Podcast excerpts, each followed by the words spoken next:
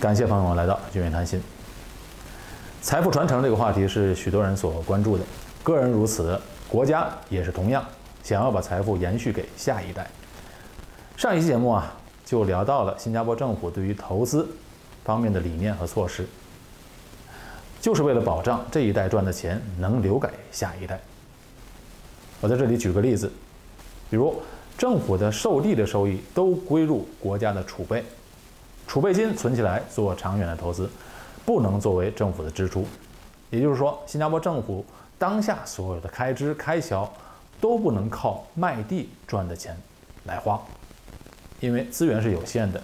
现在拿来花，等于是用了下一代的钱，所以这个政策就能让下一代受惠。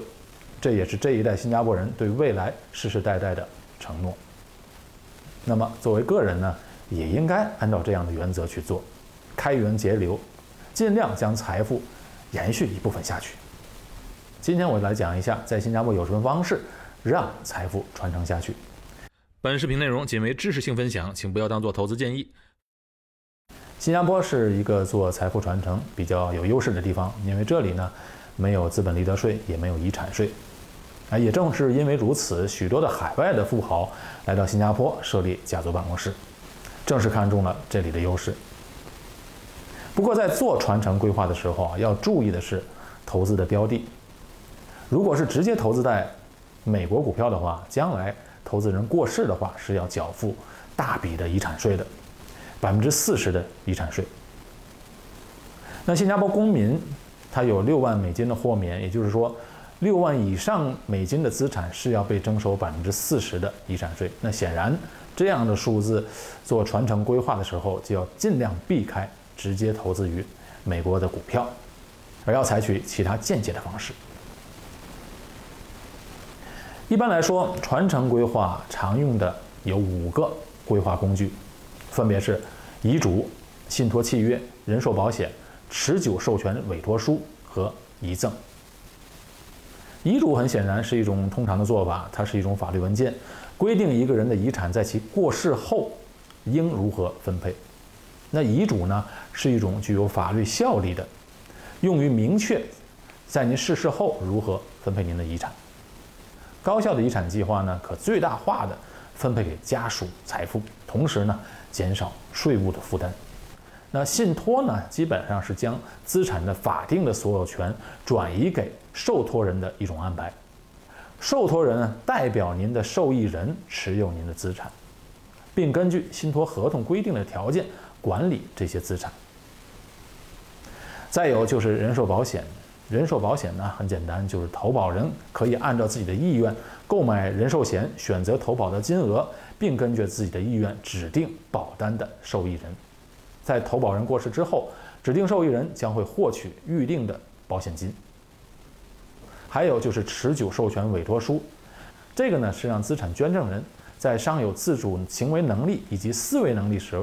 管理自己财务时候，指定一个或者多个受托代理人，在资产捐赠人失去自主行为能力时，代为管理其资产。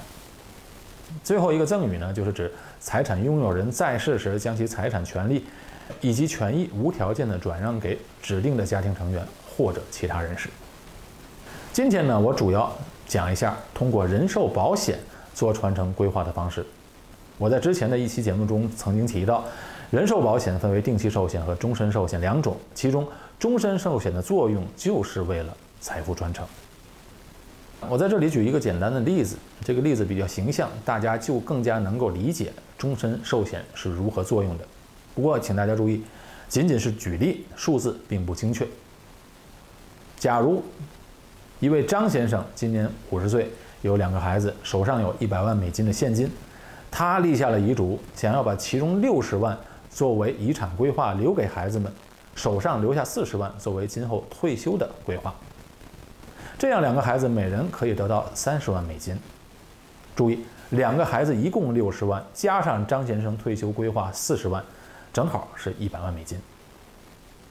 但是如果张先生呢，通过人寿保险保单去做一个规划的时候，情况就不一样了，因为一份保单啊，它是可以创造出一些财富的。创造是要加引号的。